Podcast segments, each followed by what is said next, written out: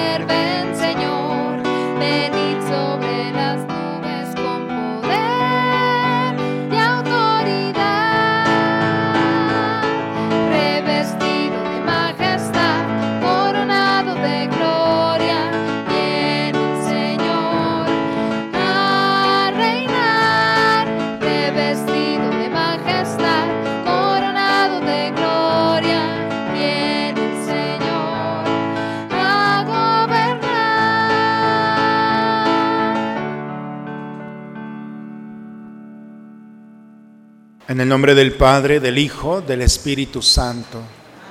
El Señor que ha resucitado esté con todos ustedes, hermanos. Buena tarde, hermanos, a todos. Vamos a disponernos al encuentro con el Señor. Los invito, como cada domingo, a presentarnos a Él, pidiéndole a Dios perdón por nuestros pecados, reconociendo con humildad que nos hemos equivocado y quizá hemos lastimado o nos hemos lastimado es un buen momento para que como comunidad, como familia de Dios, invoquemos su misericordia sobre nosotros diciendo, yo confieso ante Dios Todopoderoso y ante ustedes, hermanos, que he pecado mucho de pensamiento, palabra, obra y omisión. Por mi culpa, por mi culpa, por mi grande culpa.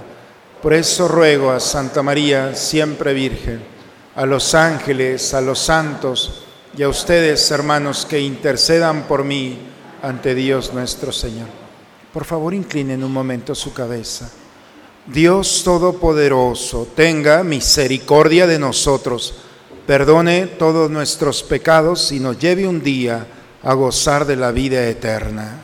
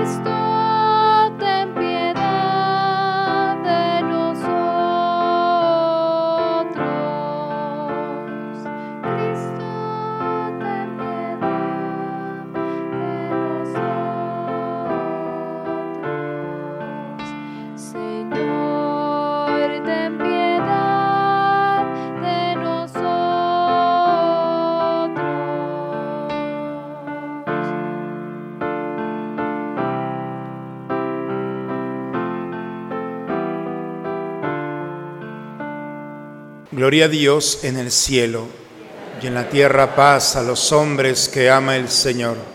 Por tu inmensa gloria te alabamos, te bendecimos, te adoramos, te glorificamos. Te damos gracias, Señor Dios, Rey Celestial, Dios Padre Todopoderoso, Señor Hijo único Jesucristo, Señor Dios, Cordero de Dios, Hijo del Padre Tú que quitas el pecado del mundo, ten piedad de nosotros. Tú que quitas el pecado del mundo, atiende a nuestra súplica. Tú que estás sentado a la derecha del Padre, ten piedad de nosotros, porque solo tú eres santo, solo tú Señor, solo tú Altísimo Jesucristo, con el Espíritu Santo, en la gloria de Dios Padre. Amén. Oremos.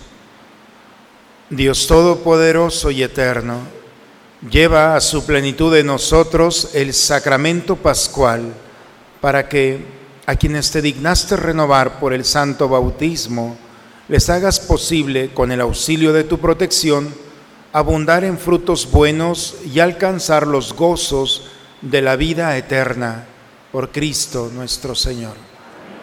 Vamos a tomar asiento, hermanos, a escuchar a Dios en su palabra. En la primera lectura veremos cómo al regresar de su primer viaje misionero, Pablo y Bernabé fortalecen la fe de las primitivas comunidades y designan responsables para la celebración de los santos misterios.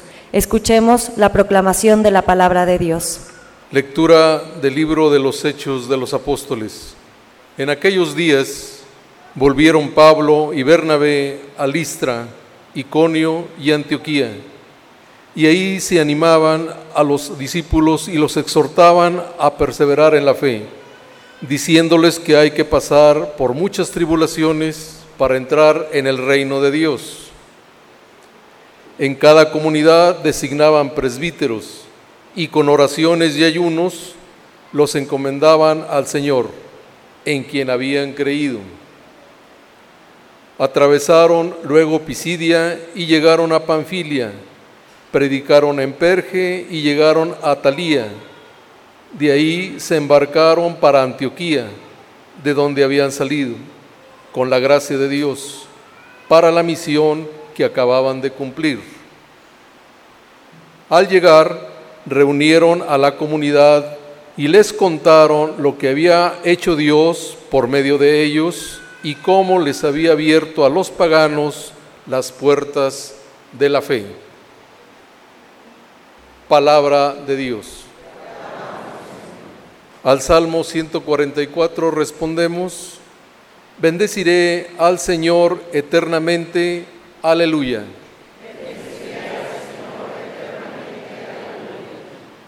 El Señor es compasivo y misericordioso, lento para enojarse y generoso para perdonar. Bueno es el Señor para con todos y su amor se extiende a todas sus criaturas. Aleluya. Que te alaben, Señor, todas tus obras y que todos tus fieles te bendigan, que proclamen la gloria de tu reino y den a conocer tus maravillas. Que muestren a los hombres tus proezas, el esplendor y la gloria de tu reino. Tu reino, Señor, es para siempre y tu imperio por todas las generaciones. El camino del reino de Dios está sembrado de dificultades. La puerta es estrecha, pero si alcanzamos ese cielo nuevo, entramos a un mundo en donde no habrá llanto ni sufrimiento. Escuchemos al apóstol. Lectura del libro del Apocalipsis del apóstol San Juan. Yo, Juan, vi un cielo nuevo y una tierra nueva, porque el primer cielo y la primera tierra habían desaparecido y el mar ya no existía. También vi que descendía del cielo, desde donde está Dios, la ciudad santa, la nueva Jerusalén, engalanada como una novia que va a desposarse con su prometido. Oí una gran voz que venía del cielo que decía, esta es la morada de Dios con los hombres, vivirá con ellos como su Dios y ellos serán su pueblo. Dios les enjugará todas sus lágrimas y ya no habrá muerte ni duelo, ni pena ni llanto, porque ya todo lo antiguo terminó. Entonces el que estaba sentado en el trono dijo, ahora yo voy a hacer nuevas todas las cosas. Palabra de Dios. En el Evangelio de San Juan, Jesús nos deja su testamento que es, ámense los unos a los otros como yo los he amado.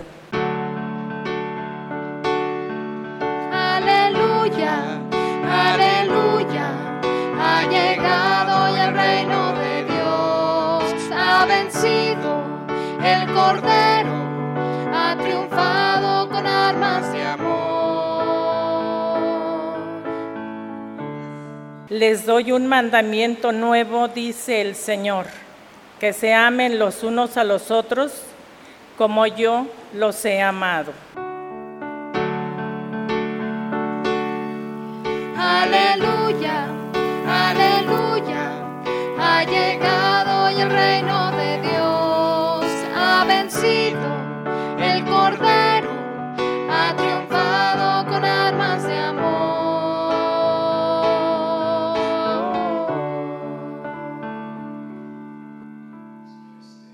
Señor esté con todos ustedes, hermanos. Proclamación del Santo Evangelio según San Juan. Cuando Judas salió del cenáculo, Jesús dijo, Ahora ha sido glorificado el Hijo del Hombre y Dios ha sido glorificado en él. Si Dios ha sido glorificado en él, también Dios lo glorificará en sí mismo y pronto lo glorificará. Hijitos, todavía estaré un poco con ustedes. Les doy un mandamiento nuevo, que se amen los unos a los otros como yo los he amado. Y por este amor reconocerán todos que ustedes son mis discípulos. Palabra del Señor. Hay ocasiones, hermanos, en la vida de cada uno de nosotros, supongo que nos encontramos con personas que nos lastiman o nos lastimaron de muchas formas, violenta, con palabras, con actitudes. Y generalmente nuestra historia está marcada por personas que, que la verdad no quisiéramos ver, o no sé si estoy exagerando. Personas que se propusieron en su momento, pudo haber sido del grupo de amistad o no, pero nos lastimaron. Como también no solamente personas, sino lugares. Lugares en los cuales quedaron marcados como un, estigma para nosotros, porque en ese lugar sucedieron acontecimientos trágicos. Y lo que menos quiero es volver a ese lugar, porque me recuerda, porque empiezo a vivir nuevamente la circunstancia que hasta el día de hoy viene allí persiguiendo. Y bueno, son personas, lugares, circunstancias que no quiero recordar, que no tienen un lugar específico, pero, pero ahí están esos fantasmas que no los quiero traer a la mente o al corazón. No sé si les pasa esto. Porque si han vivido esta experiencia, entonces podemos entrar a las lecturas del día de hoy. Si ha habido en tu historia alguien que te ha lastimado, si ha habido en tu historia un lugar o una circunstancia de la que no quisieras volver, entonces creo que es automática tu entrada a la palabra de Dios en este domingo. Porque la primera lectura nos habla sobre hechos de los apóstoles y nos habla cómo eh, los discípulos, los apóstoles, Pablo y Bernabé, volvieron. Ese volvieron, hermanos, es un tesoro para nosotros los cristianos. Parece allí una palabrita perdida, pero dicen, aquellos días volvieron. Cuando ando, alguien vuelve, significa que pasó por allí. Pablo y Bernabé habían pasado por Listra, por Iconio, habían salido de Antioquía, por Pisidia, por Panfilia, en fin, habían pasado por todos estos lugares y los habían tratado muy mal. Los persiguieron, los golpearon, los rechazaron, los expulsaron. Y los pocos cristianos que lograron entrar en la experiencia de la fe se quedaron muy apenados porque estos grandes apóstoles, Pablo y Bernabé, sobre todo Bernabé, Pablo no era, para Pablo es el primer viaje que hace. Y en este primer viaje tiene aproximadamente dos años de su conversión. Y en este primer viaje, Pablo hizo tres, este es el primero, le fue muy mal. Las comunidades no quisieron recibirlos. Y es lógico, si me trataron mal, si estos lugares no fueron amables, si las personas, entonces ¿saben qué? Vamos a regresarnos por otro lugar. Y la sorpresa es que se regresan, por eso el día de hoy nos, sorpre nos, sorprende, volvieron Pablo y Bernabé a Listra y Conio, otra vez vuelven a esos lugares que habían quedado grabados en el corazón con una quizá una visión lógica de dolor y de tristeza. Y cuando regresan, Los primeros que se sorprenden son aquellos que estaban apenados, los primeros cristianos, sorprendidos. ¿Cómo puede ser posible que ustedes hayan regresado al lugar donde los trataron muy bien, muy mal? Y entonces la experiencia es, no venimos a condenar, no venimos a recriminar, venimos a descubrir, y el día de hoy podemos entrar en esto, los animamos, los exhortamos a perseverar en la fe, porque debemos de pasar muchas tribulaciones para entrar en el reino de Dios.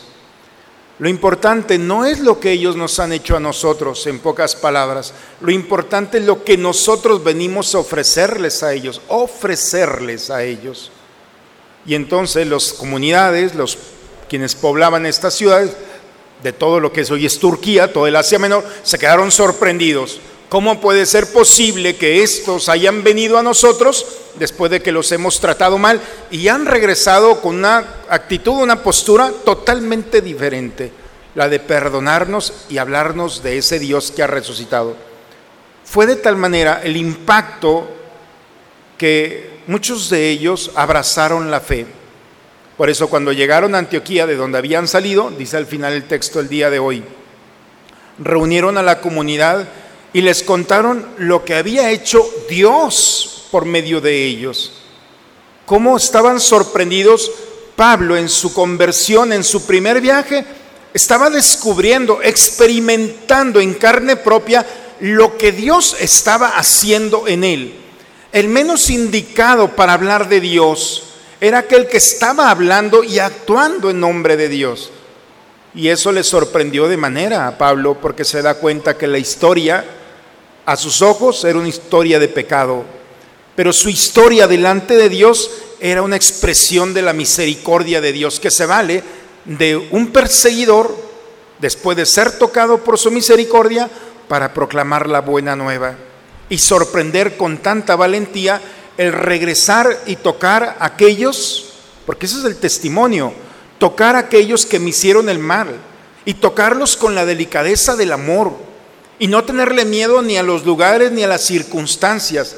Regresar, como dice el texto el día de hoy, es la postura del cristiano, pero no regresar para vengarse o para lastimar, es regresar para sorprender con la experiencia del amor. Esa es la primera lectura, en pocas palabras. El testimonio que estaban dando los primeros cristianos es no le tenían miedo a nada ni a nadie. Y eran tan libres que regresaban para ofrecer lo mejor que tenían. Esa es la pincelada del día de hoy. La segunda lectura, San Juan tiene una visión, ve descender del cielo una nueva ciudad, la ciudad de Dios, santa, es la nueva Jerusalén. Esa experiencia de que va bajando no es solamente un pedazo de tierra que viene bajando del cielo, es una experiencia de un estado de vida quien ve, quien vive, quien experimenta esta nueva ciudad son aquellos que se han dejado purificar sus lágrimas por Dios. Son aquellos que han puesto su duelo, su llanto, sus penas y su misma muerte en Dios. Son aquellos que se han abandonado en Dios. Porque cuando alguien se abandona a Dios, eso significa la nueva Jerusalén entonces Dios hace nuevas todas las cosas, dice el día de hoy, y todo lo antiguo terminó. En pocas palabras, hermanos, la nueva Jerusalén, la tierra de Dios, es una nueva oportunidad, volver a empezar de nuevo, pero sin quitar nada de tu historia, porque podemos empezar de nuevo olvidando nuestro pasado, y eso no es de Dios.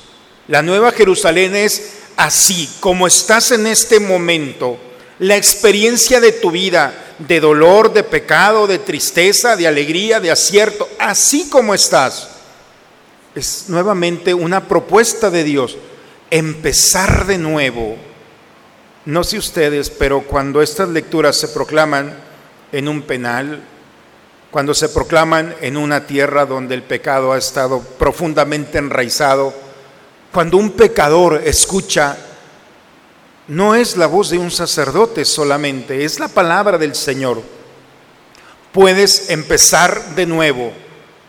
hacerte niño nuevamente delante de Dios, permitir que Dios te tome tu presente y a partir de este momento empiezas nuevamente tu historia. Cuando alguien entiende después de una vida tan dolorosa por el pecado, por las circunstancias, y tiene una nueva oportunidad, entonces no pierde tiempo y toma esa oportunidad.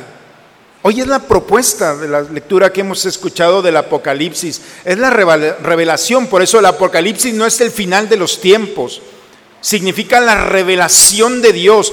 Dios se está presentando delante de ti y te está dando una nueva oportunidad a ti y a mí. Pero, pero la libertad está en juego. Tú tienes la libertad de decir, no, yo quiero seguir igual. Bien, dale por ese camino.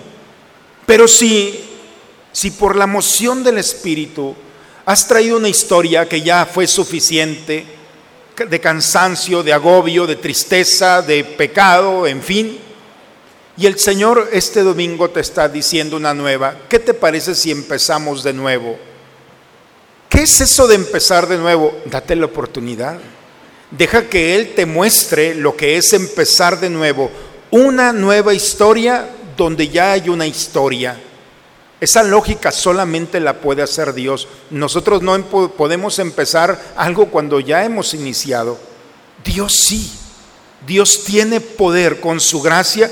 Preguntémosle a estos apóstoles, especialmente a Pablo. Es un hombre nuevo, él mismo lo dice. Es un nuevo hombre nuevo con una historia. Y la segunda lectura es, voy a enjugar todas tus lágrimas, tu miedo, tu muerte, tu duelo, tus pecados, tus llantos, absolutamente toda esta realidad que puede ser una carga para nuestro presente, para nuestra vida cotidiana. ¿No nos motiva? Bueno, Espíritu Santo, ven. ¿eh? Y el Evangelio, hermanos, pasamos al Evangelio. Estamos en la última cena, el texto del día de hoy. En ese momento Judas se levanta, dice el texto del día de hoy, y salió del cenáculo, salió de la reunión. Jesús ve que este hombre se sale. Ahora ha sido glorificado el Hijo del Hombre. ¿Cómo que glorificado? Glorificar significa la victoria. En este momento Dios está actuando en favor nuestro. Esta es nuestra victoria. Victoria, bajo la lógica humana, en un momento estás siendo traicionado por uno y en un momento vendrá el otro. Y en un momento más te van a llevar delante de las autoridades y te, ese juicio te van a llevar a la cruz. Victoria cuando lo vamos a clavar, cuando le vamos a decir, cuando lo vamos a abandonar. Victoria, eso no podemos llamarle victoria, pero para Jesús la victoria no es la resurrección. Como la victoria no es para un estudiante cuando le dan el título, porque la victoria es cuando empezó todas sus noches de esfuerzo, de lucha, de conquista, para ustedes. La victoria no es cuando te dieron un diploma, un título. La, la, verdadera victoria es cuando ha empezado el esfuerzo y la lucha por hacer lo mejor de tu vida, por ofrecer lo mejor que tienes. Esa es la victoria. Un papel sin sufrimiento es un diploma que no tiene sentido. Un proyecto sin dolor, sin proyección, no tiene sentido. Lo verdaderamente que valoramos es cuando hemos luchado por algo. ¿Cuánto te ha costado ser lo que eres? ¿Cuántos han estado detrás de ti orando, llorando, discutiendo, apoyándote? ¿Cuánto nos ha costado lo que somos? No, no sé si exagero. Y por eso eso es la victoria, esa es la lógica. La glorificación está vinculada totalmente al dolor y al sacrificio. No puede haber victoria cristianamente sin el dolor. Porque en los momentos de dolor son parte de la victoria. Porque en los momentos más difíciles o sacas lo peor de ti o sacas lo mejor de ti. Porque la victoria es estar clavado y justificar. Perdónalos porque no saben lo que hace. Eso es parte de la victoria del Señor. Porque la victoria es decirle a alguien que no se lo merece, hoy estarás conmigo en el paraíso. Victoria es cuando le hemos quitado absolutamente todo, está desnudo en la cruz, parece que ya no tiene nada que darnos, al contrario, no tiene nada que darnos, pero sí tiene mucho que ofrecernos. Madre, ahí está tu hijo, hijo, ahí está tu madre. Se desprende del tesoro más grande que tiene su madre y nos la entrega a nosotros. La victoria, hermanos, no es solamente la resurrección. La victoria va acompañada de un caminar que lleva a la humanidad al extremo. Amar al extremo, independientemente de lo que ustedes me hacen, yo los voy a seguir amando. Y esa autodeterminación de Jesús la seguimos viviendo en este momento. Dios te ama así como eres. Para sorpresa tuyo y de los tuyos y de tus enemigos y de tus amigos. Así como somos, nos, Dios nos ama. No cambia su amor por nosotros. Y esa es la vinculación que hace de la glorificación. Dios me está amando en este momento y me amará igual en la cruz que en la resurrección, porque el poder y el amor de Dios no cambia. Y esa es la propuesta que Dios nos pone a nosotros los cristianos, amar de esta manera, amar de tal manera que no cambies por lo que el otro pueda hacer o dejar de hacer. Nosotros humanamente te amo si tú me amas, no te amo si tú no me amas. Ese no es amor verdadero.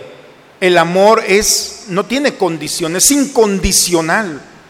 El amor es independientemente de lo que tú hagas, yo voy a hacer esto por ti. El texto, hermanos, del Evangelio, cuando habla de la glorificación, es decir, en todo momento, dice, hijitos, todavía estaré un poco con ustedes, todavía estaré un poco con ustedes.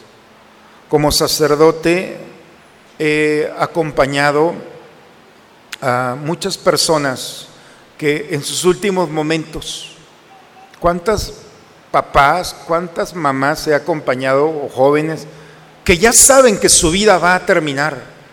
Me queda poco tiempo. No sé si ustedes han escuchado esa expresión de un papá o de una mamá. Quienes lo hemos vivido, entonces entendemos que cuando un hombre o una mujer dice eso, está muy cerca, sabe que se está despidiendo. Y cuando alguien habla así, entonces sus palabras son su testamento. Lo que dice después de esto es lo más valioso. Se está despidiendo y va a depositar con esas palabras en el corazón de aquellos que están a su lado el testamento verdadero. Jesús está como un papá o una mamá que nosotros hemos acompañado. Y por eso dice, hijitos, estaré todavía un poco con usted, un poco, porque quedan pocas horas. Y empieza a hablar el testamento, les doy un mandamiento nuevo, que se amen los unos a los otros. No está nuevo porque en el Levítico decía, ama a tu prójimo como a ti mismo. En el capítulo 9 del Levítico esto ya estaba. ¿Y por qué dice Jesús un mandamiento nuevo? Porque Jesús le agrega algo, ámense los unos a los otros y viene la propuesta, como yo los he amado. No dice, ámense los unos a otros como se aman a sí mismos, porque Jesús sabe que muchos no se aman a sí mismos y menos tendrán la capacidad de amar al otro. Y podrán, podrán justificarse, yo no me amo, tampoco amo al otro. Pero cuando dice, ama al otro como yo te amo, y estamos en el contexto de la Eucaristía, donde Jesús está desprendiendo de su cuerpo y de su sangre, donde el poder de su sangre derramada sobre nosotros tiene el poder de arrojar todo lo nuestro, todo lo, lo que nos lastima fuera de nosotros, que puede quitar nuestros nudos, nuestros candados de pecado. El poder, es decir, se está desprendiendo de todo. Y este amor en la última cena es lo que potencializa al hombre. Cuando el hombre ve, descubre el amor de Dios, no tiene opción, tiene que amar. Es una mentira decir que Dios me ama cuando yo no tengo la capacidad de amar al otro, cuando no tengo la capacidad de aceptar al otro. Es una vil mentira. Y eso es lo que nos hemos acostumbrado los cristianos, a economizar el amor yo soy amado por Dios y Dios me ama, pero a ti te amo, pero no te hablo a ti. Y empezamos esa mentira que la vamos justificando. Nada. El amor de Dios exige que ames y que ames a aquellos que no te aman. Y es amar independientemente de aquella postura o actitud que tiene el otro.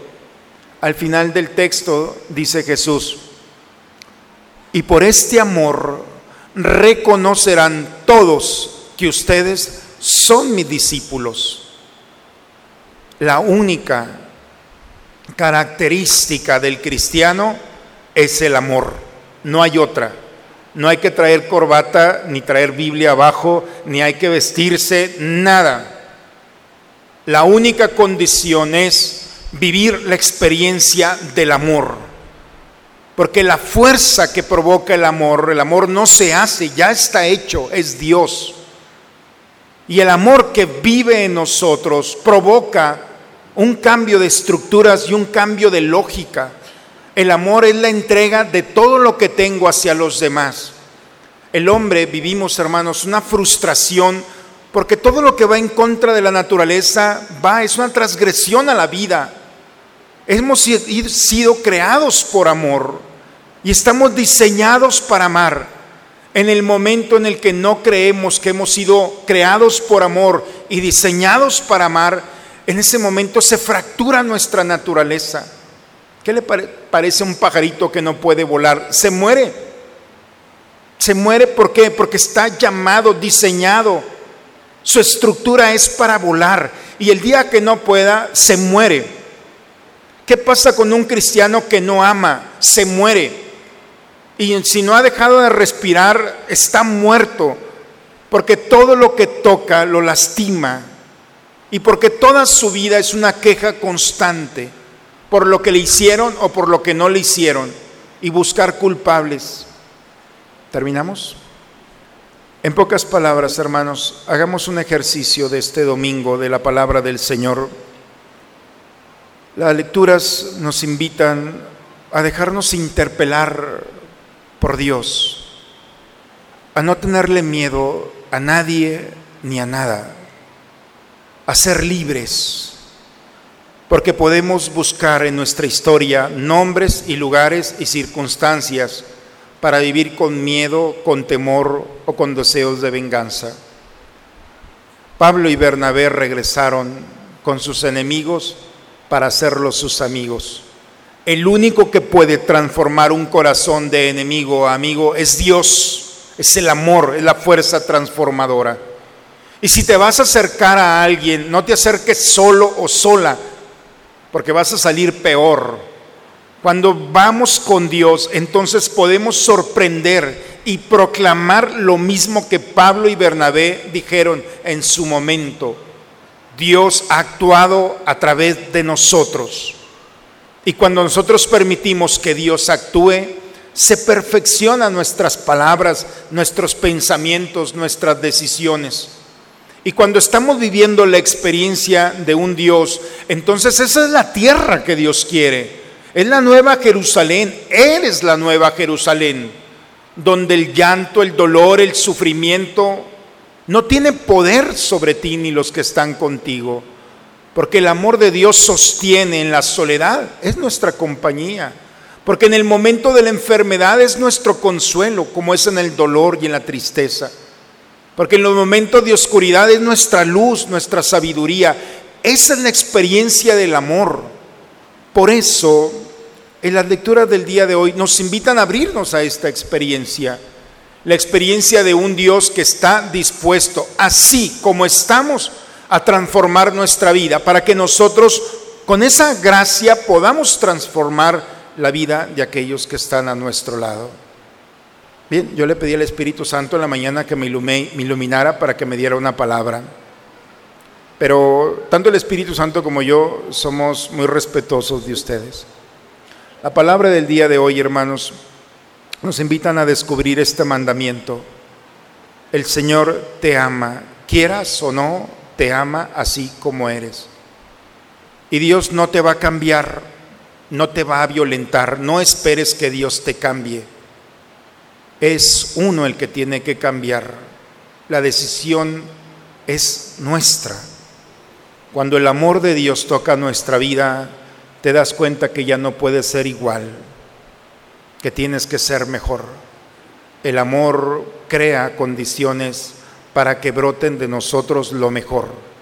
Y cuando nosotros compartimos esta experiencia de amor con aquel que está a nuestro lado, entonces vamos creando condiciones para que nuestra historia, nuestro mundo y los que están al lado nuestro vuelvan a encontrar a ese Dios que este mundo ha querido alejar y en la cual estamos viviendo las consecuencias.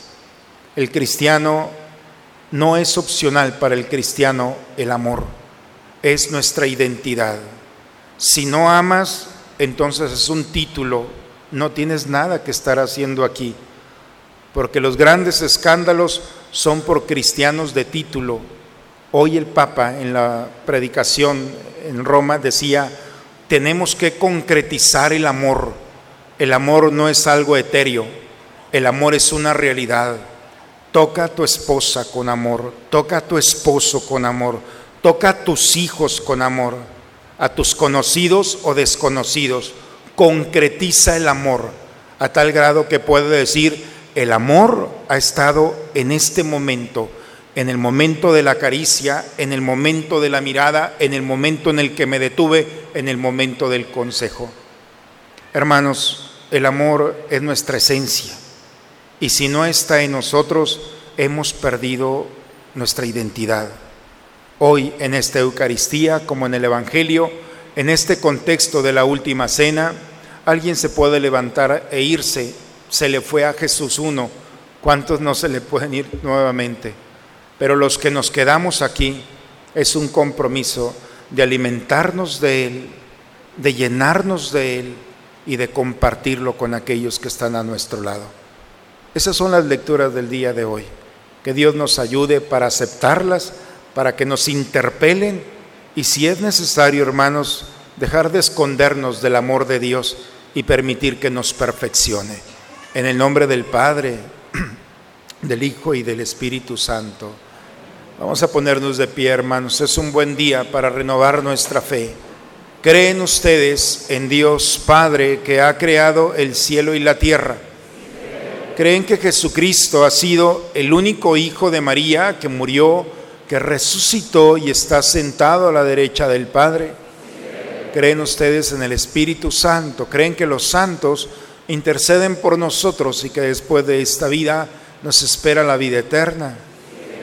Entonces levantemos nuestra mano y digamos, esta es nuestra fe. Es la fe de nuestra iglesia que nos alegramos de profesar en Jesucristo nuestro Señor. Amén.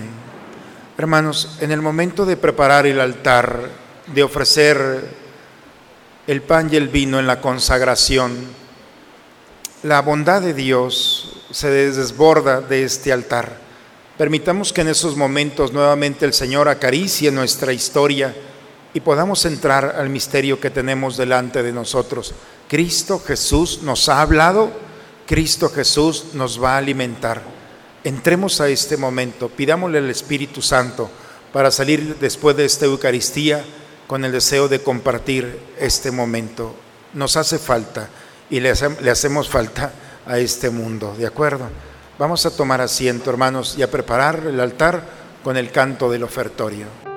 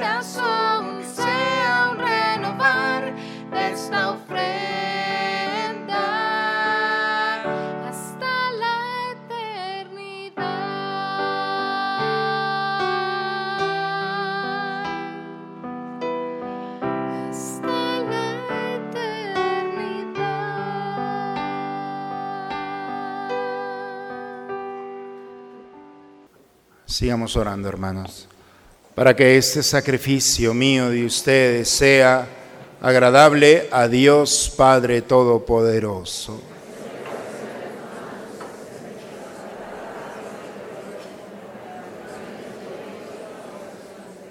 Dios nuestro, que por el santo valor de este sacrificio nos hiciste participar de tu misma y gloriosa vida divina, concédenos que así como hemos conocido tu verdad, de igual manera vivamos de acuerdo con ella, por Cristo nuestro Señor. El Señor esté con ustedes, hermanos. Levantemos el corazón. Demos gracias al Señor nuestro Dios. Es justo, Padre, glorificarte siempre, Señor.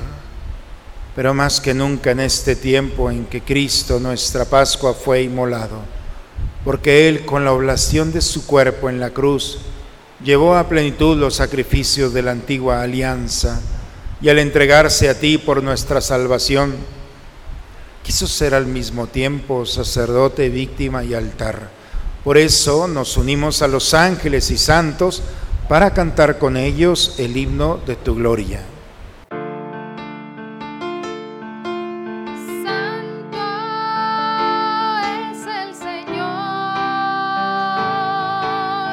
Santo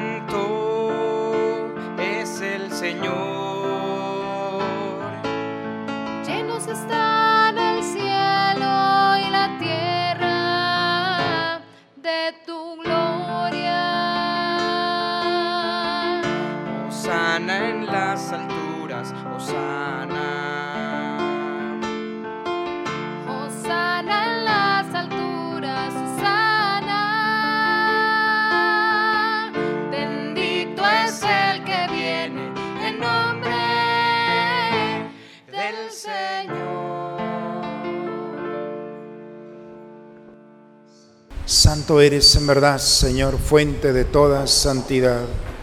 Por eso te pedimos que santifiques estos dones con la efusión de tu Espíritu, de manera que se conviertan para nosotros en el cuerpo y la sangre de Jesucristo nuestro Señor, el cual cuando iba a ser entregado a su pasión voluntariamente aceptada, tomó pan, dándote gracias, lo partió y lo dio a sus discípulos, diciendo, tomen y coman todos de él, porque esto es mi cuerpo que será entregado por ustedes.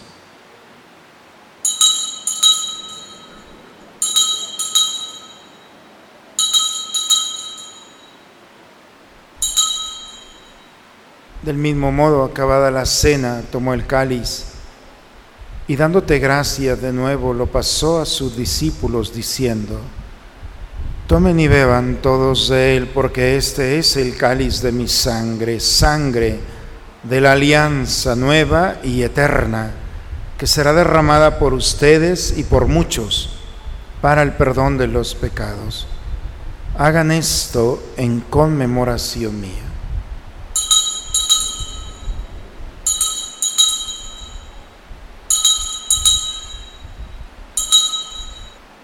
Aquí está el Señor. Él es el misterio de nuestra fe. Tu muerte, proclamamos tu resurrección. Padre, hoy celebramos el memorial de la muerte y la resurrección de tu Hijo.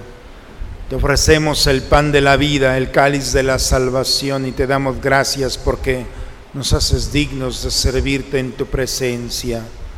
Te pedimos humildemente que el Espíritu Santo congregue en la unidad a cuantos participamos del cuerpo y sangre de Cristo. Acuérdate, Señor, de tu iglesia extendida por toda la tierra, reunida aquí en el domingo, día en el que Cristo ha vencido a la muerte y nos ha hecho participar de su vida inmortal. Nos unimos al Papa Francisco y a nuestro obispo Raúl. En tus manos encomendamos el alma de todos nuestros seres queridos difuntos.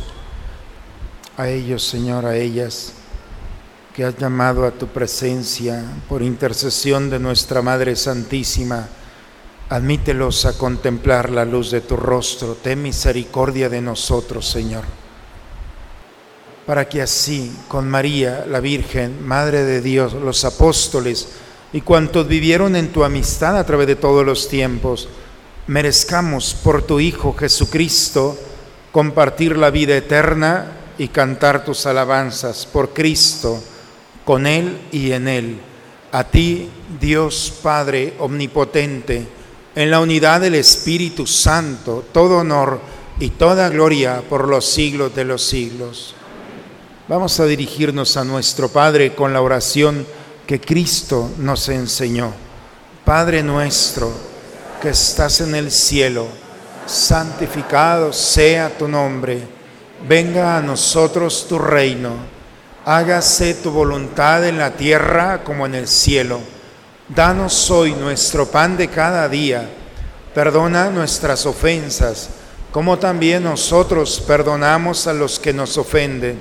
No nos dejes caer en la tentación, líbranos de todos los males, Señor.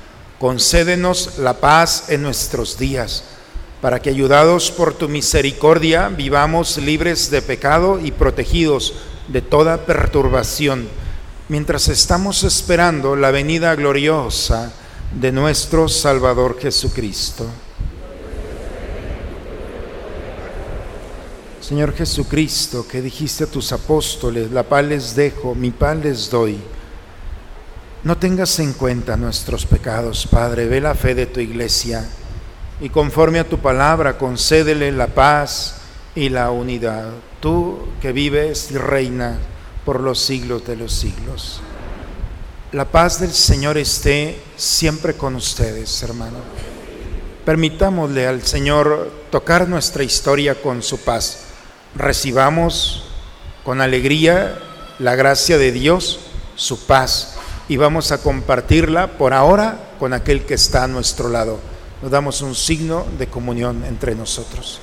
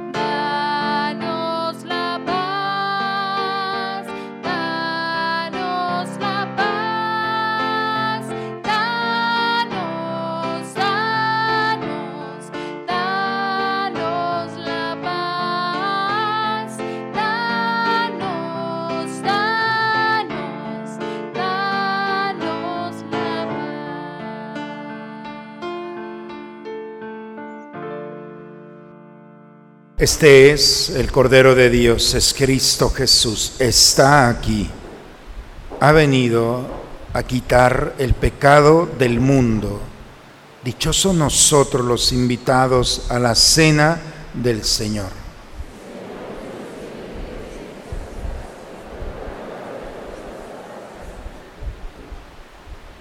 Decimos todos juntos la antífona de la comunión. Yo soy la vid verdadera y ustedes los sarmientos, dice el Señor. Si permanecen en mí y yo en ustedes, darán fruto abundante. Aleluya.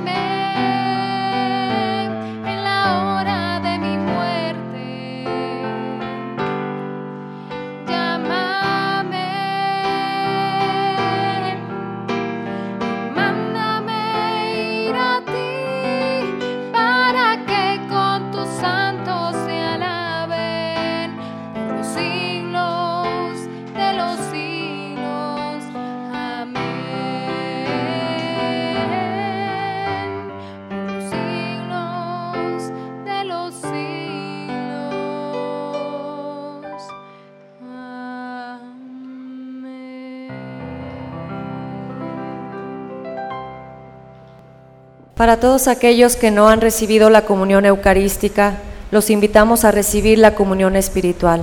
Se pueden poner de rodillas. Creo, Señor mío, que estás realmente presente en el santísimo sacramento del altar. Te amo sobre todas las cosas y deseo ardientemente recibirte dentro de mi alma. Pero no pudiendo hacerlo ahora sacramentalmente, ven al menos espiritualmente a mi corazón y como si te hubiese recibido, me abrazo y me uno todo a ti. Oh Señor, no permitas que me separe de ti. Ahora todos de rodillas para rezar la oración del abandono. Padre, me pongo en tus manos, haz de mí lo que quieras, sea lo que sea, te doy las gracias. Estoy dispuesto a todo, lo acepto todo, con tal que tu voluntad se cumpla en mí y en todas tus criaturas. No deseo nada más, Padre, te encomiendo mi alma, te la entrego con todo el amor del que soy capaz, porque te amo y necesito darme, ponerme en tus manos sin medida, con una infinita confianza, porque tú eres mi Padre. Oremos, hermanos, vamos a prepararnos a terminar este momento. Señor, muéstrate bueno con estos hijos tuyos, tu pueblo, y ya que te dignaste alimentarlo con los misterios celestiales, hazlo pasar de su antigua condición de pecado a una vida nueva por Cristo nuestro Señor. Vamos a tomar asiento un momento, hermanos, a escuchar los avisos de esta semana. ¿Qué pasaría en tu vida si conocieras mejor a nuestra Madre Santísima? Te invitamos este próximo viernes 29 de abril al desayuno mariano de 9 y media de la mañana a 11 y media. Disfruta este momento para formarte y compartir tu fe. Arma tu mesa y compra tu boleto en la oficina parroquial. El próximo fin de semana, 30 de abril y 1 de mayo, tendremos el décimo retiro de evangelización. Si quieres vivir esta experiencia, te invitamos a la formación previa este 26 de abril a las 7 y media de la noche en los salones parroquiales. No te resistas al amor de Dios. Y por último, tenemos a la venta boletos para el Congreso Mariano de 7 y 8 de mayo. Acércate en horarios de oficina. Gracias. Hace, digo, una pregunta. Un coche, ¿cada cuándo se hace una, eh, cómo le llama, la verificación o el servicio? ¿Cada cuántos kilómetros? Cada cinco mil kilómetros se hace. ¿Y un cristiano cada cuántos kilómetros? Si un coche no entra al servicio, seguramente va a tener problemas, se va a desvielar. Si un cristiano tiene cinco años, diez años, veinte años, date cuenta que ya te desvielaste. Es decir, ya andas tomando decisiones con pensamientos, con ideas. El retiro de evangelización, hermanos, se llama evangelización, es decir, volver a evangelizarte, volver a permitir vivir la experiencia de Dios en tu vida. Es un fin de semana, el sábado de 9 a 9 de la noche y el domingo de 9 a 6 de la tarde. Yo los dejo todo el fin de semana y me voy allí a ese retiro para estar con ellos, para estar con ustedes, aquellos que decidan, para escucharlos, para conocerlos, para que me conozcan, pero sobre todo para llevarlos al encuentro con el Señor. Si hace mucho tiempo no has hecho un alto en tu vida, ojalá, sé que como pastor a veces me tiran a Lucas, ¿eh? tranquilos, a Jesús también le pasaba lo mismo, pero el Padre ya pero date cuenta que es necesario alimentarte del Señor y ser tocado por el Señor. El retiro de evangelización es un encuentro personal con Él. Ojalá que si ya tienes cinco años que no has hecho una experiencia de retiro, ya fue suficiente para ti y para los tuyos. Y quiero invitarlos de manera personal como pastor a participar de esta experiencia. No te vas a arrepentir es un nuevo lenguaje, es una nueva forma y es una experiencia de iglesia. Ojalá algunos he tenido la oportunidad de decirles personalmente, quiero que estés aquí, pero pues el imperativo no aplica aquí. Pero me encantaría poder vivir con ustedes dos días en las cuales nos demos la oportunidad de orar juntos, de vivir juntos la experiencia y recuperarnos para salir a un mundo que nos necesita. Entre semana pueden pedir, eh, aquí en la oficina, pueden pedir eh, eh, informes y es para todos, para aquellos que la edad no importa, ni el estado civil, nada. Todos los que estamos allí es una experiencia de iglesia. Ojalá que nos demos la oportunidad. Me daría mucho gusto verlos allí y después descubrir que valió la pena. Pues es una invitación, hermanos. Ya no puedo hacer más, pero me encantaría verlos. Vamos a ponernos de pie, hermanos. Vamos a... El Señor esté con ustedes, hermanos. La bendición de Dios Todopoderoso, Padre, Hijo y Espíritu Santo, descienda sobre ustedes, sobre sus familias y permanezca siempre. Hermanos, si hemos recibido al Señor, si es tu primera comunión o tu segunda o tu tercera, si el Señor nos ha alimentado, entonces no es opcional. Somos la esperanza y la luz para este mundo. Llevemos al Señor, concreticemos el amor con aquellos que nos esperan. La misa ha terminado. Una excelente semana para todos, hermanos.